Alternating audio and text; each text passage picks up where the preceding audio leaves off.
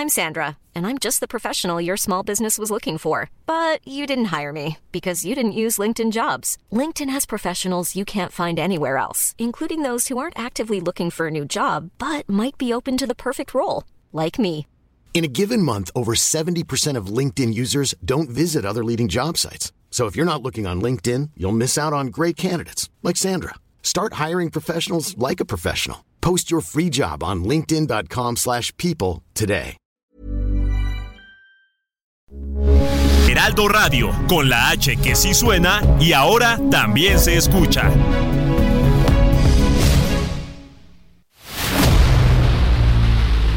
El dedo en la llaga. Había una vez un mundo en el que nadie creía.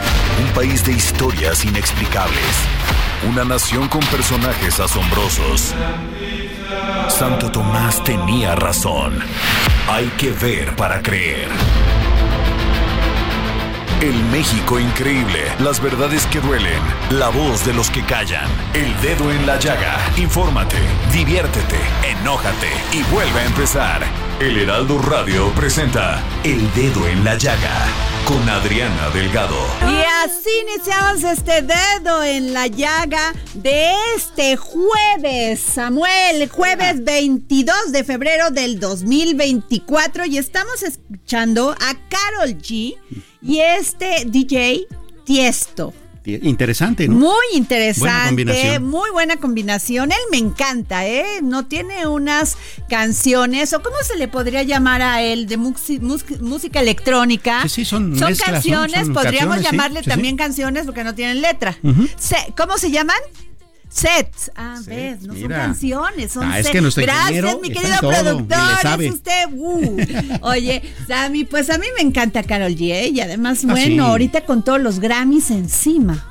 Sí, qué cosa. Sí. Una, una joven bastante prometedora, ¿no? Así Digo, es. ya es toda una estrella, pero seguramente va a llegar más Es que la única colombiana conocida internacionalmente era Shakira. Sí, Y sí, ahora ya está Carol G. Claro. Y además me gusta, es una chava que hace mucho trabajo so- social, va a donde están los huerfanitos, va a ver a los adultos mayores, a sus fans cuando están en hospitales y llega a un lugar, va y se traslada a estos lugares, muchas veces se conocen, otras veces no se sabe. O sea, realmente es una chava buena onda y de buen corazón. Sí, sin Así duda, que la recomiendo. Esta canción me De lo gustó poco mucho, bueno. ¿eh? Sí. Y bueno, nos vamos a nuestro primer resumen informativo del dedo en la llaga con el gran nuestro jefe Héctor Vieira. El presidente Andrés Manuel López Obrador se comprometió a atender a los habitantes afectados por la falla Plateros Mixcoac, que ha originado diversos microsismos y que han dejado daños a inmuebles. Dijo que Protección Civil Nacional trabaja en coordinación con la de la Ciudad de México para determinar qué es lo que originó esta falla y analizar las mejores medidas de protección para los habitantes. López Obrador celebró que la economía creció 3.2% en 2023, con lo que superó las estimaciones, además de que la inflación disminuyó en la primera quincena de febrero a 4.45%. El presidente Andrés Manuel López Obrador reveló que el periódico estadounidense The New York Times alista un reportaje con la información del gobierno de Estados Unidos en la cual supuestamente sus hijos y funcionarios cercanos a él recibieron dinero del narcotráfico en 2018. En su conferencia matutina de este jueves, López Obrador dijo que esos señalamientos son falsos y una calumnia del diario estadounidense. La organización de los procesos electorales en Morelos, Yucatán, Guerrero, San Luis Potosí, Zacatecas y Sinaloa está en riesgo alto y se verá fuertemente afectada, derivado de reducciones presupuestales que superan el 60 y el 40% para el ejercicio fiscal 2024, comparado con lo asignado en 2023, alertó el informe sobre la situación presupuestal de los organismos públicos locales electorales. El gobierno federal ejecutó el domingo pasado uno de los operativos más grandes contra la delincuencia organizada, con el cateo simultáneo de 15 domicilios en la Ciudad de México y otras tres entidades. Como resultado detuvo a ocho presuntos narcotraficantes. Los padres y madres de los 43 normalistas de Ayotzinapa desaparecidos en 2014 en Iguala Guerrero intensificarán su protesta. Anunciaron que el próximo lunes harán un plantón frente a Palacio Nacional para exigir una reunión con el presidente Andrés Manuel López Obrador, a quien expondrán los temas torales de la investigación como el acceso a los 800 documentos en poder del ejército que son cruciales para dar con el paradero de los jóvenes. A propuesta de la ministra Yasmín Esquivel, la Suprema Corte de Justicia de la Nación ordenó a un juez analizar el amparo solicitado por un grupo de mujeres con discapacidad que buscan su libertad, pues se reveló que están internadas contra su voluntad y de forma ilegal en el Hospital Psiquiátrico Adolfo Nieto Tepexpan en el Estado de México.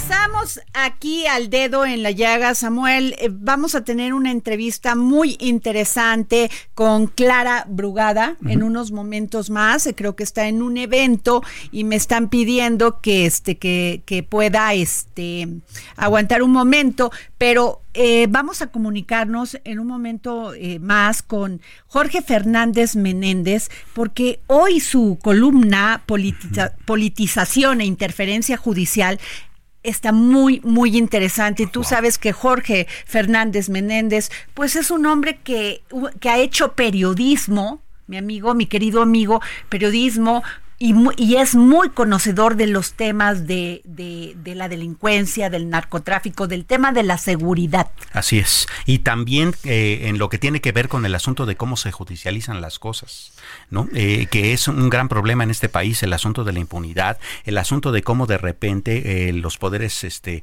se, se, se, traslapan entre ellos y hasta se invaden. Bueno, y es que varias columnas el día de hoy pues tocaron lo que dijo el presidente sobre Arturo Saldívar, que le llamaba y que le decía al exministro Arturo Saldívar, le decía, oye, pues este no quiere pasar tal o cual, o quiere este, o mm, estos son los intereses del gobierno, y pues tú tienes que ayudarnos para hablar con los jueces. Claro, el regreso del presidencialismo imperialista, ¿no? bueno, pero, pero, pero además, o sea, ayúdame, compadre, ¿no? Porque el, el Arturo Saldívar hoy en el, en el programa de Ciro Gómez Leiva, dice, no, pues es que el presidente no es, no es este abogado, no es licenciado en derecho, entonces pues no sabe cómo verbalizar, verbalizar las cosas. O sea, en pocas palabras, no tiene ni idea. Así se la sacó, pero la verdad lo, lo exhibió. Claro, lo exhibió, que ¿eh? lo exhibió y de, la manera más, más eh, burda, ¿no? Si pero ya van varias veces, ¿eh? Y con Creo que no se está portando bien con Arturo Saldívar porque cuando fue la toma, la este meeting muy grande de Claudia Sheinbaum, no el del INE, uno, uno anterior, no me acuerdo bien cuál fue, pero este eh, dejaron a Arturo Saldívar afuera, abajo, ¿eh? No lo subieron al templete. No, no lo subieron. O sea, sí le han hecho como algunas groserías y el presidente, pues, yo creo que el presidente no hace a ese nivel esas inocentadas. ¿eh? Claro, y además considerando que a, él tal vez hasta piense, y para esto renuncié a, mí como ministro de la Corte. Bueno, pues va a tener un papel muy importante Arturo Saldívar, y eso no quita que es un hombre muy preparado. Sin duda. Eso no quita que le guste la política, es otro tema, pero bueno, vamos, ya tenemos a Jorge Fernández Menéndez. ¿Cómo estás, mi querido Jorge? Qué gran columna hoy, la de politización e interferencia judicial. Y estamos hablando de esto que el presidente Andrés Manuel López Obrador comentó ayer de Arturo Saldívar y cómo le hallaba, ah, perdón, le hablaba y le decía, oiga, pues este, aquí necesitamos que nos echen la mano con este juez, básicamente. Hola Adriana, un placer estar contigo, con todo tu auditorio. Muchísimas gracias por la presentación. Y sí, yo creo que es un gran tema. Mira, a mí no me asusta eh, y siempre ocurre y ocurre en todos los gobiernos del mundo de que haya interlocución entre poderes. No no solamente eh, es una realidad sino que debe hacerla.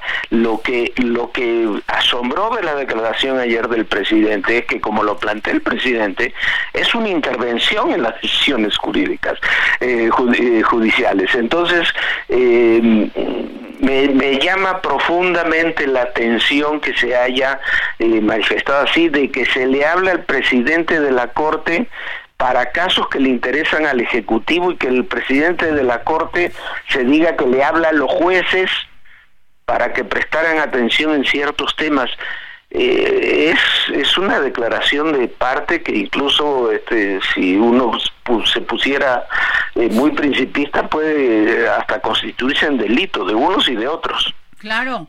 Claro, Samuel. Así es, Jorge, ¿qué tal? Muy buenas tardes. Hola, Samuel, ¿qué tal? Justamente hablando de eso, no solamente estamos hablando tal vez del regreso de un presidencialismo que parecíamos ya superado, sino que estamos hablando también de cómo el presidente de un eh, máximo tribunal de un país eh, viola la autonomía legal de un juez para recomendarle, entre comillas, eh, que tome una resolución en un sentido u otro, ¿no? Sí, por supuesto, pero mira, yo creo que aquí lo que tenemos, habrá que ver, no no ha dicho nada, por lo menos que, que yo sepa, Arturo Saldívar, que como decía Adriana antes de la entrevista, es un hombre muy preparado, eso no lo, no lo duda nadie, este no, no se ha referido al respecto, pero a mí bueno, lo que sí, me en la preocupa- mañana dijo que lo que pasa es que el presidente no ha este no sabe cómo verbalizar algunos puntos jurídicos. Sí, bueno, sí, bueno, pero sí, sí, pero algo, eso no, algo, algo de fondo, ¿no?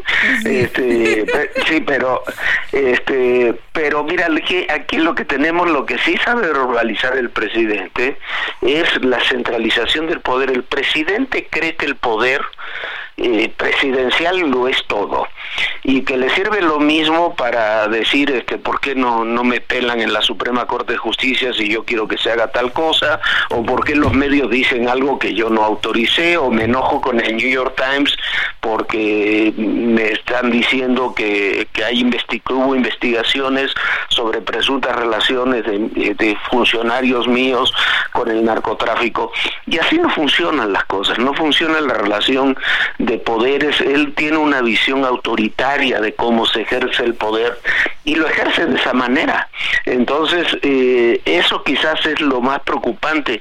No no llego a comprender por qué eh, el presidente cree que el poder judicial va a tener que tomar las decisiones que él quiere o las que él piensa, o por qué Estados Unidos o las agencias de seguridad de Estados Unidos eh, van a hacer las cosas como él piensa, o que recostarse eh, o aliarse con Rusia no va a tener costos en, en el, en el ámbito político, diplomático o de difusión de medios.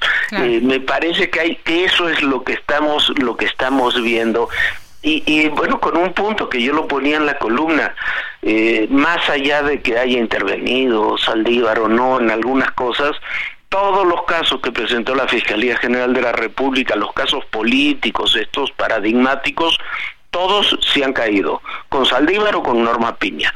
Eso quiere decir que estaban mal presentados. Bueno, es lo que nos dijo ayer Lourdes Mendoza sobre el tema de, de, Emilio Lozoya.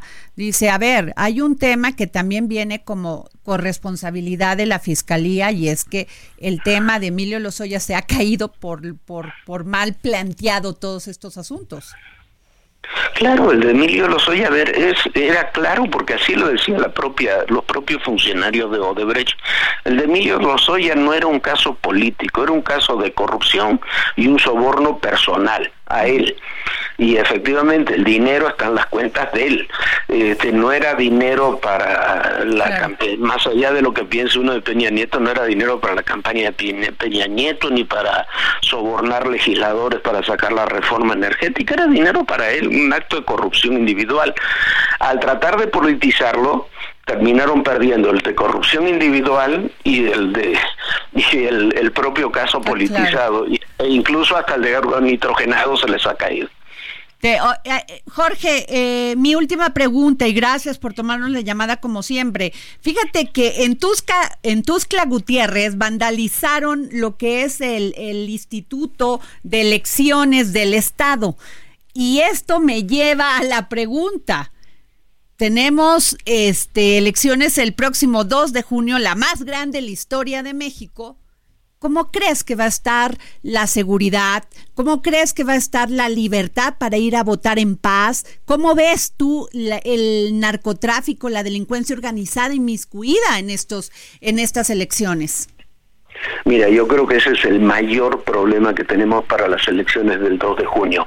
Sí está la intervención eh, presidencial, la polarización entre los partidos, todo, todo eso sí existe, pero el tema de la seguridad o de la inseguridad eh, es, me parece, de los más notables. Eh, yo platicaba estos días con, con eh, algunos de los magistrados del Tribunal Electoral y es también lo que más les preocupa a ellos. ¿Por qué? Porque hay, hay regiones donde el crimen no, no va a permitir no solamente instalar las casillas, que es una de las manifestaciones, hay muchas otras que, que van desde el lavado de dinero, imposición de candidaturas y demás, que va a haber una intervención directa, muy directa, de, grupos criminales eh, en el proceso electoral. Creo que esa es la mayor preocupación que deberíamos tener todos, más allá de ciertas discusiones partidarias.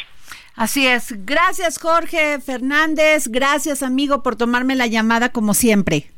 No, gracias a ustedes. Es un placer estar con ustedes, con todos auditorio. Gracias. Pues sí, tienen razón, Jorge. Claro. Tiene toda la razón. ¿eh? O sea, y además lo hemos dicho aquí en el dedo en la llaga, Samuel.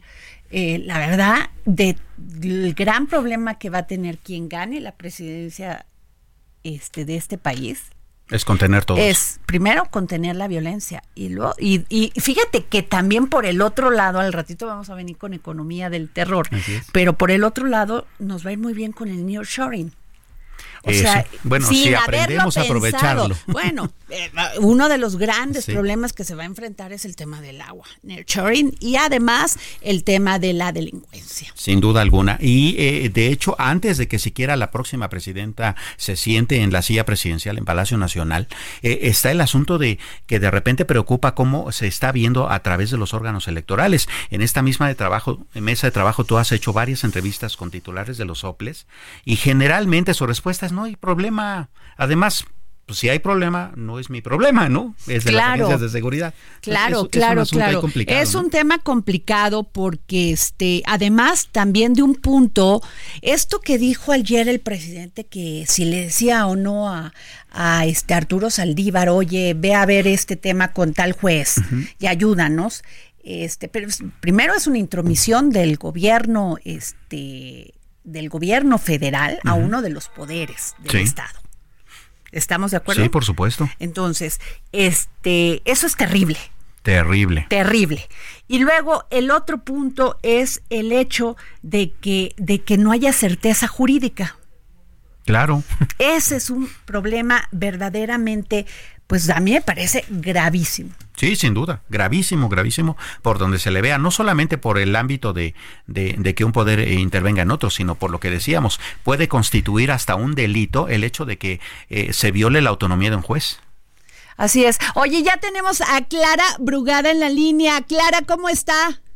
Hola, hola, buena tarde, Adriana, Samuel, aquí andamos. Clara, supimos que tuviste un tema de salud, ya estás mejor, ¿verdad? Porque ya te vemos andar por todos lados. ¡Qué bárbara! estoy saliendo afortunadamente, estoy muy contenta eh, me recuperé muy rápido y estoy lista y preparada, Adriana. Oye, Clara, que estuviste en esta reunión del American Society y este de México y que te fue muy bien. Sí, a ver, que todo el mundo, que los empresarios salieron de Estados Unidos salieron de esa reunión diciendo que los impresionaste que los impresionaste. No, pues, pues eso está en las notas. La verdad es que estoy muy contenta porque eh, pues platicamos cómo es que esta gran ciudad de México se ha convertido en un polo eh, que atrae inversionistas, creció, se duplicó la inversión extranjera directa a la ciudad en este periodo que eh, gobernó la doctora Claudia Sheinbaum y sobre todo los grandes inversionistas son de Estados Unidos. Entonces, imagínate, estábamos en un con un público de ellos, de los empresarios de Estados Unidos que fueron convocados por la American Society y eh, hablamos de cómo la Ciudad de México hoy es un escenario pues de seguridad, eh, de mucha infraestructura, tanto urbana como digital, de cómo la Ciudad de México tiene a la población más y mejor calificada de todo el país. Ah. En fin, un lugar que eh, está trayendo mucha inversión extranjera y pues hablamos de esa gran confianza que ya tienen los inversionistas a la Ciudad de México. Entonces, y que vamos a continuar. Eso fue lo que más les gustó, ¿no? La confianza que dimos de que esto tiene que eh, potenciarse más, vamos a crear bueno, ahorita no puedo decir las.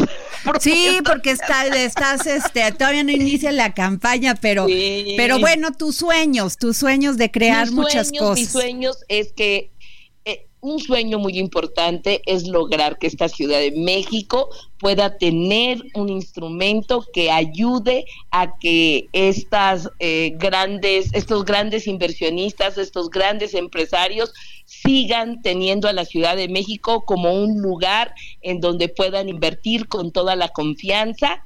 Eh, queremos también eh, que, se, que se genere empleo, que haya buenos salarios, la mejor ciudad, la mejor vida, la mejor empleo, el mejor empleo. Clara, este, todavía pues no han salido los candidatos de Morena para las alcaldías. Más o menos, este, eh, ¿cuándo se espera ya tener a todo tu equipo? Porque es todo tu equipo de, este, de, pues, de soldados para combatir y para luchar por el voto.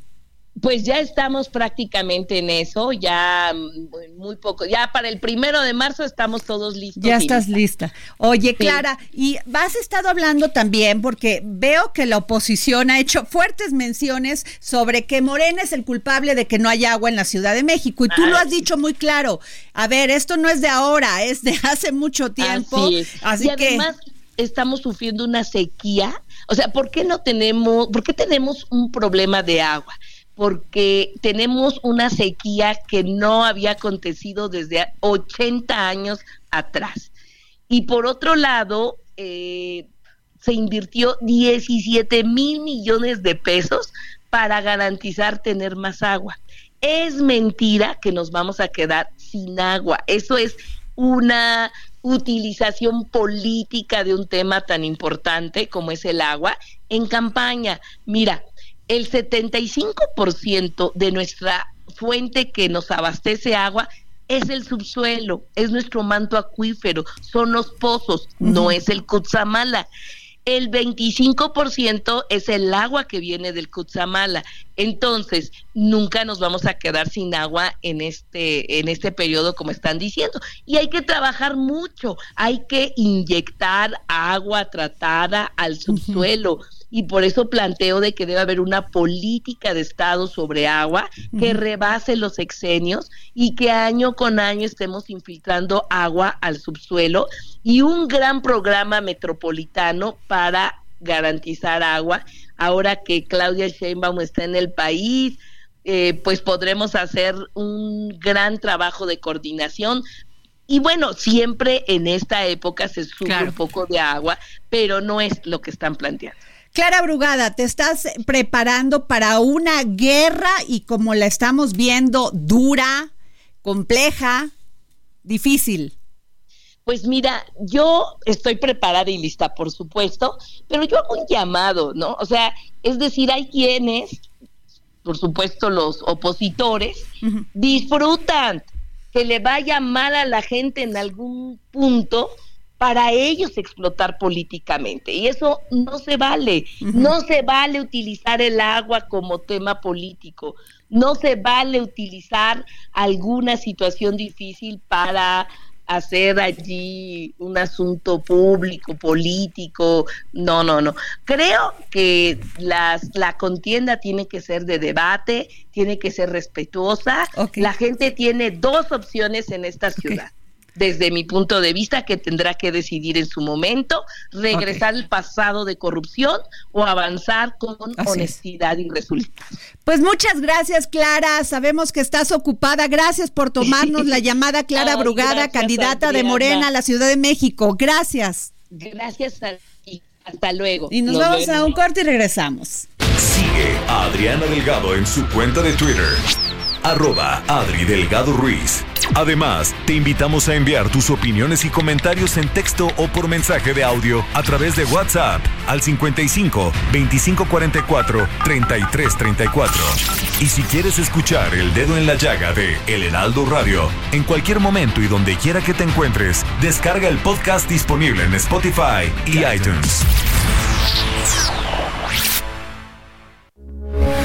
Heraldo Radio, con la H que sí suena y ahora también se escucha. Días rendidores de Soriana. 35% de descuento en todo el atún marca Tuni. Soriana, la de todos los mexicanos. Solo febrero 22. Aplica restricciones. Heraldo Radio, con la H que sí suena y ahora también se escucha. Sigue a Adriana Delgado en su cuenta de Twitter en arroba Adri Delgado Ruiz. Y envíanos tus comentarios vía WhatsApp al 55 25 44 33 34 o 55 25 02 21 04. Adriana Delgado, entrevista en Burroughs Furniture is built for the way you live. From ensuring easy assembly and disassembly to honoring highly requested new colors for their award-winning seating, they always have their customers in mind. Their modular seating is made out of durable materials to last and grow with you. And with Burrow, you always get fast, free shipping. Get up to 60% off during Burrow's Memorial Day sale at burrow.com slash ACAST. That's burrow.com slash ACAST.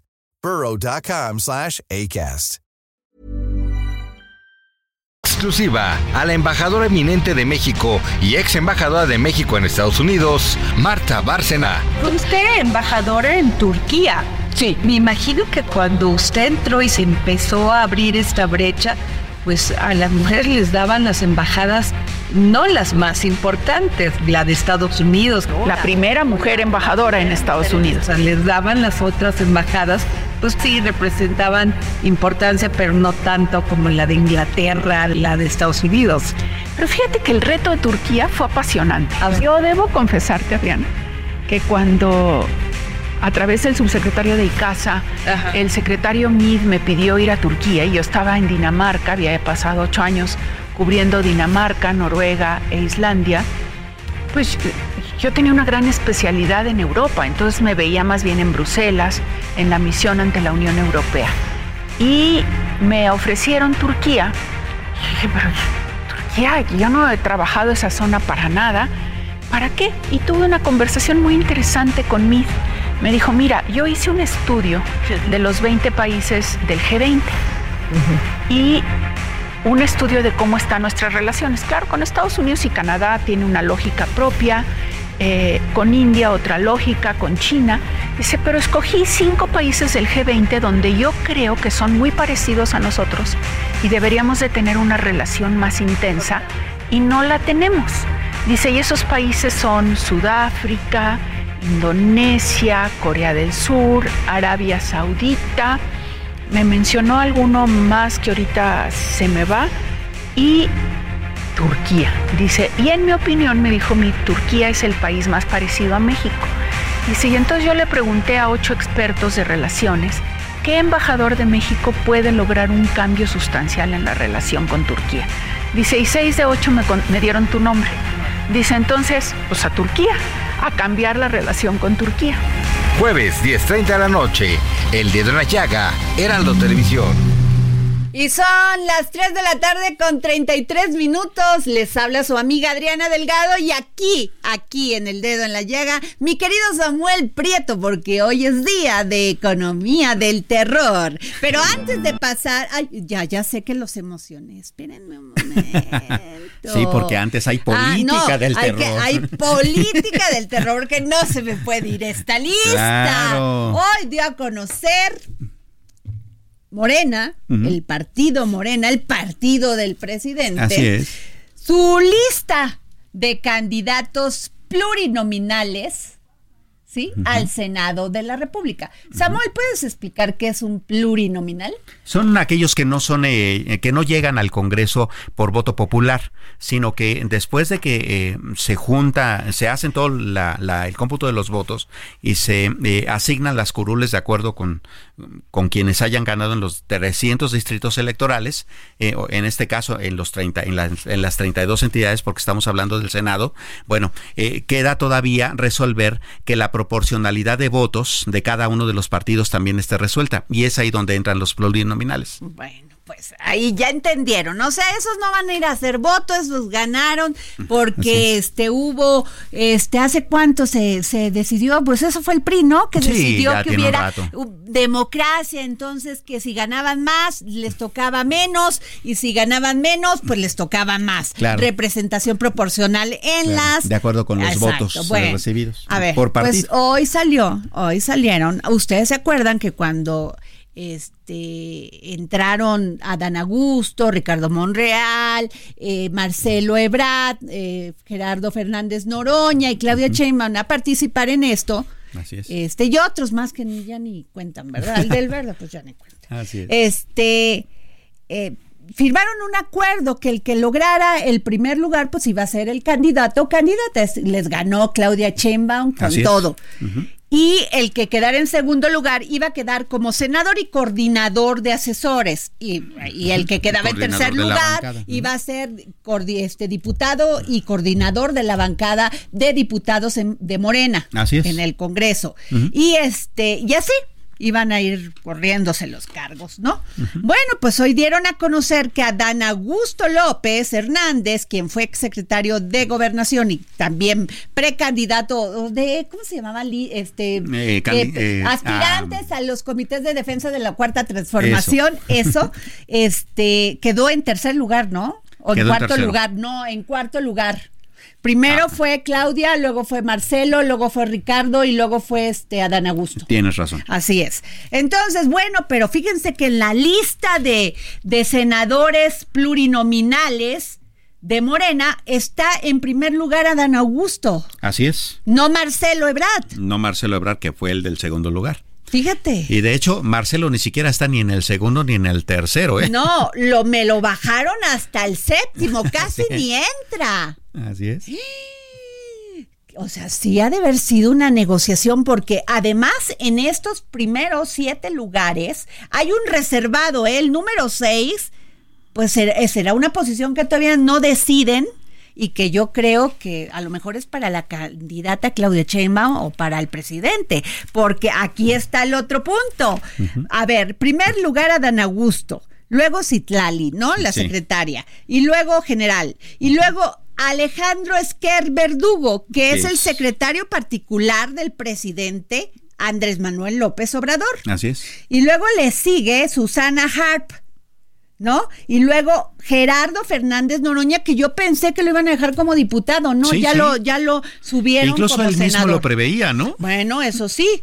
Y este, pero a lo- pero lo, pero pensaban que Gerardo Fernández Noroña iba a ser el iba a ser diputado y coordinador de los diputados. Ahorita voy a checar la lista porque él también quedó en muy buen lugar, ¿eh? Sí, sí, sí. O sea, lo que nadie le daba, este, nadie, nadie pensaba que Gerardo Fernández Noroña podía este, tener apoyo de la gente, pues la tuvo. Así es. Y este, y hasta el séptimo lugar, Marcelo Ebrard, o sea, casi lo dejan fuera, ¿eh?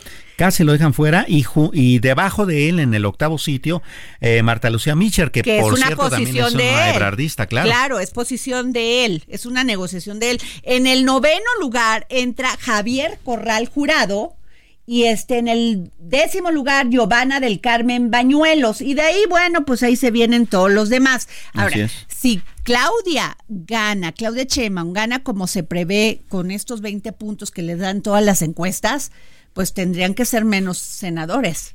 Yo creo que entrarían hasta el lugar 15 o 20, ¿cómo, Samuel? Eh, pues sí puede ser, porque eso sería un indicativo de que el partido no solamente perdería votaciones en términos del poder ejecutivo, sino también que perderían posiciones en el Congreso, ¿no? Pues así es, ahí está, está lo, lo curioso, es este análisis que hacemos de por qué bajaron a, a- a Marcelo Ebrard al séptimo lugar. Y bueno, lo dijimos nosotros en nuestra columna Claro. del pasado miércoles, del dedo en la llaga. Claro. Dijimos que Marcelo iba de senador, pero de coordinador de Claro. senadores creo que ahí nos pudo haber fallado porque si no iría en el primer lugar. Bueno, es común que tú en tu columna publicas algo en la mañana y en la tarde sucede. Sí, lo que, a ver, léanme, ¿eh? si se quieren enterar, léanme. Y bueno, Sí. a ver, también salieron los diputados plurinominales por circunscripciones. Y eh, bueno, en la circunscripción 4 llega este, que es México, Guerrero, Hidalgo, Morelos, Puebla y Tlaxcala. Ifigenia Martínez. que va a ser diputada, Cuauhtémoc Blanco, Mm. el exgobernador de Morelos. Órale. Todavía sigue, pero eh, está ya May- saliente. May- Mayella o Maella, Mayella, Gómez Maldonado, Arturo Olivares, Julieta Cristal. Bueno, así que los que conozco así, más los demás, la verdad, no los conozco. Pero estos son de los de esta cuarta circunscrip- circunscripción. A ver, Samuel, ayúdame. ¿Quién otros ves tú ahí? Eh, híjole, hay una serie de personajes ahí que parece ser que la eh, negociación no, pues no fue nada, Bueno, nada sencilla. esta sí ¿no? te la tengo que contar, porque en la quinta circunscripción de Colima, Estado de México, Michoacán y Querétaro, ¿quién cree que se encuentra? Sergio Gutiérrez Luna, que fue candidato, precandidato para dirigir estos comités de la, de la, de la cuarta transformación, este, y que se decía que podía ser el candidato a gobierno de, al gobierno de Veracruz. ¿Qué hace en la quinta circunscripción si se, él decía que era veracruzano? Sí, que bueno, para llegar al Congreso no necesariamente Por necesitas eso, pero te ponen en Veracruz, pero- oye, te ponen en Veracruz tapándole el ojo al macho, ¿no? Como dicen, ¿no? Claro. sí, no, no, no, no, no, muy mal, pero además ¿no? solamente eso, porque no lo ponen en los primeros lugares, lo ponen hasta el lugar número 14. ¿Eh? Ah, Ándale, está muy interesante estas listas. A ver, Samuel, y bueno, hay en una donde está Ricardo Monreal en la circunscripción número 2, que es Aguascalientes, Coahuila, Guanajuato, Nuevo León, San Luis Potosí, Tamaulipas y Zacatecas. Aquí sí, ni modo que pongan a Ricardo en, en Chiapas, ¿verdad? Pues Ricardo Monreal va a ser el, eh, va en el número uno de la lista de la circunscripción número dos como candidato a diputado federal.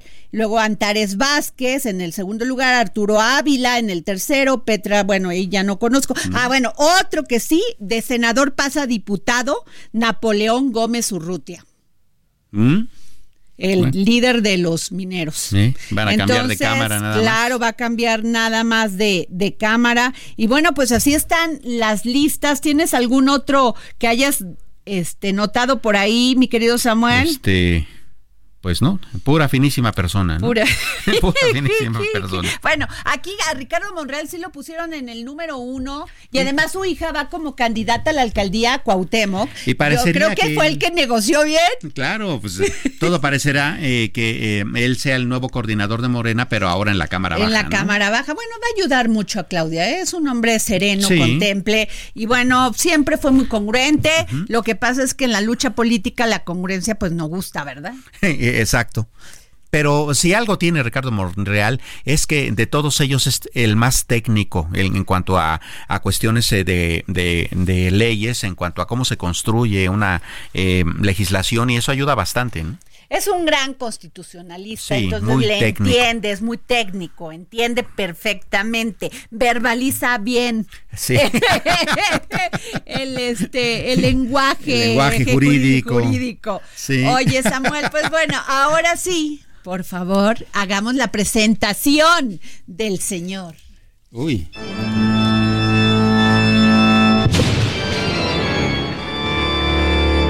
Economía del terror. ¿Qué Oye. tal? Oye, es que hasta los cuervitos. Hasta Nuestro los productor es muy creativo. Bueno, pues crea Cuando cuervos. hablemos de políticos también, please, póngame, póngame incidentales, ¿no? Así de cuervitos o de. Sí, sí, este, no, pues cría cuervos. eh, O cucarachitas o alguna cosita. Bueno, Sí. Oye, eh, A ver. ¿qué te parece si empezamos con una situación que es de terror para unos, pero una gran noticia para la gran mayoría de las personas? Tengo miedo, tengo miedo. Exacto. Exacto. Oye, hay un banco que a cómo le pegan, pero a Ah, cómo ya. sigue sosteniéndose, hijo, ¿no? pues es que el que, ¿cómo dicen que el que no, el que no, ah, el que ah, hierro, no. Ay, bueno, se me fue el dicho. Uno de esos, ¿no? Pero fíjate, la captación de Banco Azteca, estamos hablando por supuesto de ese banco que es muy golpeado en las redes, ¿no? Eh, sí, sí entendemos por Pues qué, es que ahora pero ya se entienden las guerras de los en- bots. quién viene, ¿no? Claro. Este, fíjate, eh, en 2022, para poner primero el parámetro, eh, Banco Azteca tuvo un, eh, una recepción de Ajá. depósitos de 215.137 millones de pesos. Ajá. Eh, para el año que recién acaba de terminar, que es el, el que se reporta, 214.536 millones de pesos. ¿Le qué le hicieron? Cosquillas, ¿no? Claro. O sea, ¿por qué? Porque básicamente algo que sí tiene el pueblo bueno y sabio de este país es que no se deja llevar por campañitas tontas. Pues no, ni saben mo- quién muchos es ni el que les ven. ayuda, Pues saben claro. quién es el que eh, impulsa su economía, saben quién es el que sí les presta cuando otros no. Sí, ¿No? Así es, es, es que es lo que, que, o sea, no entienden muchas personas que es un negocio y es un negocio Claro. que ha servido una, a la base de la pirámide que antes a las personas este que no teníamos recursos los únicos que nos prestaba era el Banco Azteca esa es la neta Esa es la porque verdad. para ir a pedir un, un préstamo hace 20 años o 30 años tenés que llevar hasta tu Hasta tipo de angre sí, tu tipo de angre y donarla ahí, o sea, casi decirles que no te ibas a quedar con el dinero, ¿no? Pero Sí, bueno, eso cambió. Claro, cambió por, su, eh, por completo y eso queda bastante claro. Tú lo comentas de una manera muy certera.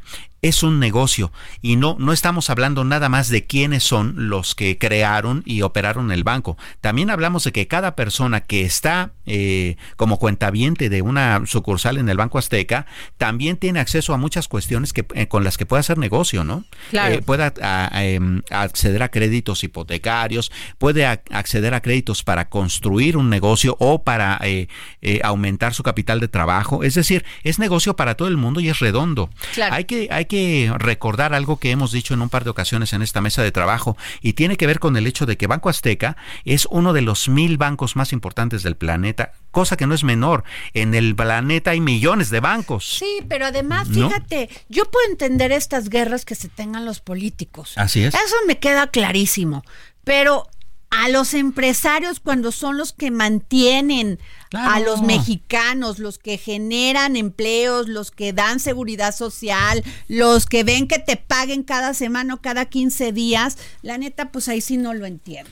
Claro, a ver, decretan, por ejemplo, eh, lo decías eh, tú misma ayer en tu columna del Heraldo eh, de México impreso, ¿no? En el sentido de que cómo han crecido en 160% en términos reales el salario mínimo. Pues no. Eso no lo paga el gobierno, ¿eh? Lo pagan las empresas. Claro, claro, ¿No? y además O sea, a con decreto. más salario mínimo que recibas, siguen creciendo le- esa banda personas porcentaje que de personas que bajan de ser clase media a tener lo mismo que vale el salario mínimo. Exacto. ¿Es así o no, Sam? Sí, A ver, sí, es- por supuesto. Eh, eh, bueno, eh, por poner un parámetro de este dato que tú das, eh, cuando empezó todo este aumento de, a los salarios mínimos, el 15.4% de los mexicanos lo ganaban. Es decir, 15 de cada 100 Sí. mexicanos.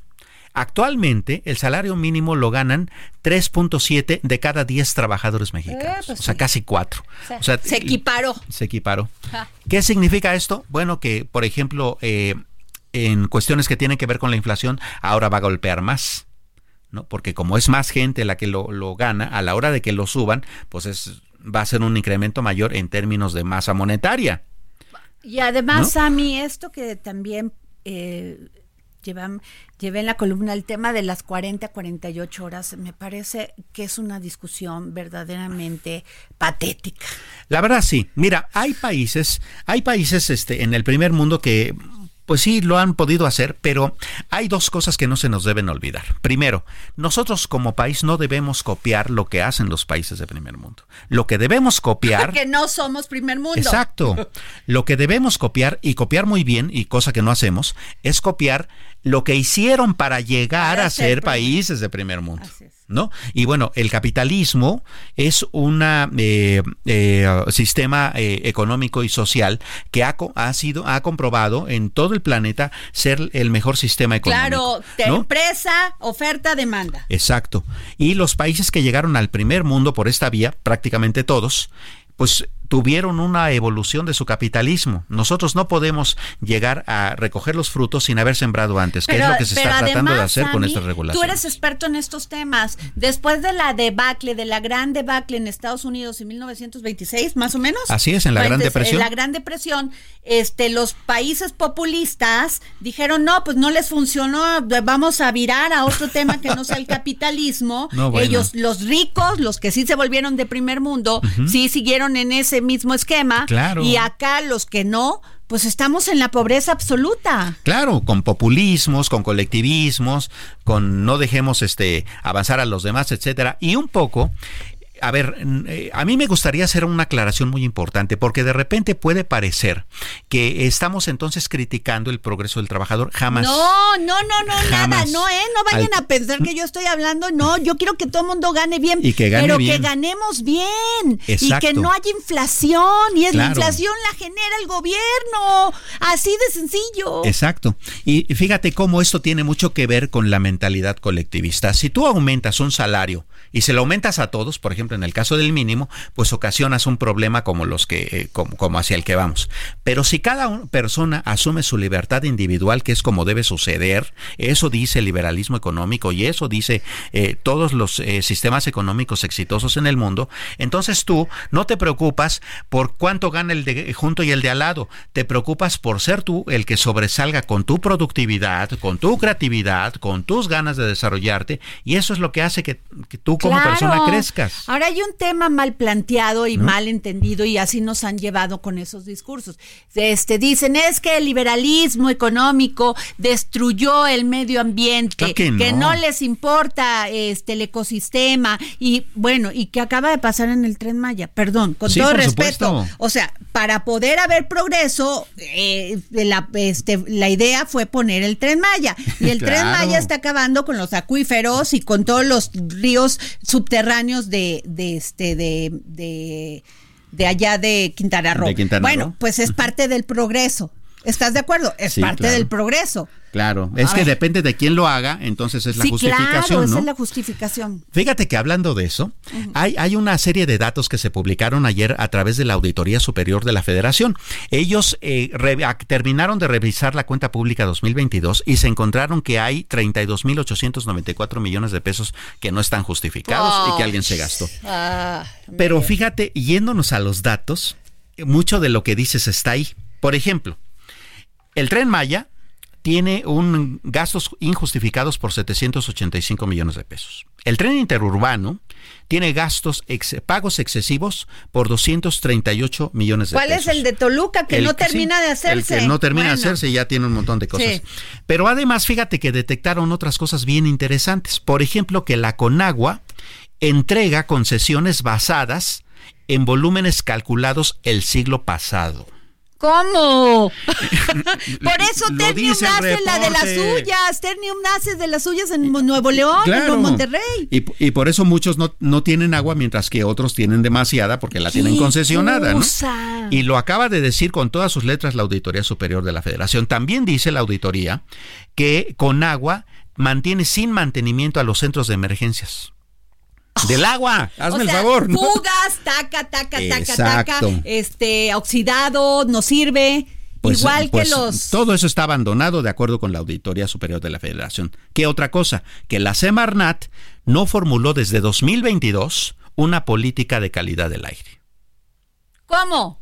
¿No está? O sea, ¿y qué? ¿Y 2023? No sabemos. no, O sea, vivimos en la contaminación y no importa. no importa, porque no hay una política ambiental desde 2022. Eh, esa es una serie de cuestiones que tienen que ver con el asunto. Sí, no, no todo debe ser Estado. O sea, también como ciudadanos primero debemos revisar la actuación de quienes elegimos para que nos, eh, pues, para que nos administren como país, pero también En Pero serio, ¿sabes de verdad, No la nos- iniciativa no privada lo hace mejor. Claro, a ver, Samuel, primero, tú quieres ser emprendedor, tienes que ir a, a hacer trámites gorro, engorrosos, eh, tardados, que te cuestan lana, porque sí, o sea, te sale el coyote ahí para que tú eh, le des lana, para que te salga rápido todo. Luego tienes que poner, invertir, crear empleos. ¿Cómo? No hay manera. O No sea, y el gobierno se quiere hacer más choncho para seguir teniendo más gente y Claro. controlar. Y lo más paradójico es que saca el dinero para hacer eso. ¿De dónde crees? Pues de las empresas, ¿no? Qué terrible, qué terrible. Así no podemos crecer. Perdón, no me dan los números. Así no es. me dan los números de todo lo que estamos gastando y después vamos a sufrir, Samuel. Sí, por supuesto. Y bueno, respiremos tantito. Eh, la inflación se moderó de nuevo, eh, se desaceleró. Bueno, eso me gusta, eso me gusta. Se desaceleró a 4.45, lo cual significa que seguramente la reunión de política monetaria próxima del Banco de México, que será el 21 de marzo, por lo menos tres de los subgobernadores del Banco de México ya dijeron que van a votar para que la tasa de interés empiece a bajar, lo cual también es un alivio, ¿no? Qué maravilla, porque todas aquellas personas que tenían, sobre todo los bancos, ¿no? Que dan dinero y que también se descapitalizan. Y no digo que soy conservadora, simplemente veo las cosas como, no, soy economista, pero las veo con una realidad. Claro. Si no generamos más productividad, más desarrollo económico, sencillamente no le alcanza el gobierno para darnos chamba y darnos dinero a, todos. Así de sencillo. Así es como los populismos se han llevado a, los países a la bancarrota. Pues ahí está Venezuela y ahí están otros países. A ver, díganme si salieron adelante. claro. Este, muchas gracias. Esto fue todo aquí en El Dedo en la Llaga. Gracias, Samuel Prieto, como siempre, maravilloso. Bravo a Samuel Prieto, bravo, bravo. Bueno, síganlo en, sus redes, a ver. Eh, arroba Samuel-Prieto. Aunque no pone nada de economía, pone pura cosa de, de, deporte. bueno, nos vemos mañana. El Heraldo Radio presentó El Dedo en la Llaga con Adriana Delgado.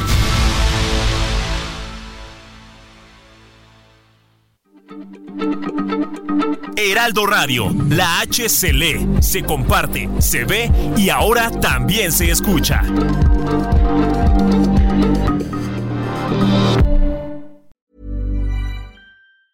Planning for your next trip? Elevate your travel style with Quince. Quince has all the jet setting essentials you'll want for your next getaway, like European linen, premium luggage options, buttery soft Italian leather bags, and so much more. And is all priced at 50 to 80% less than similar brands. Plus, Quince only works with factories that use safe and ethical manufacturing practices.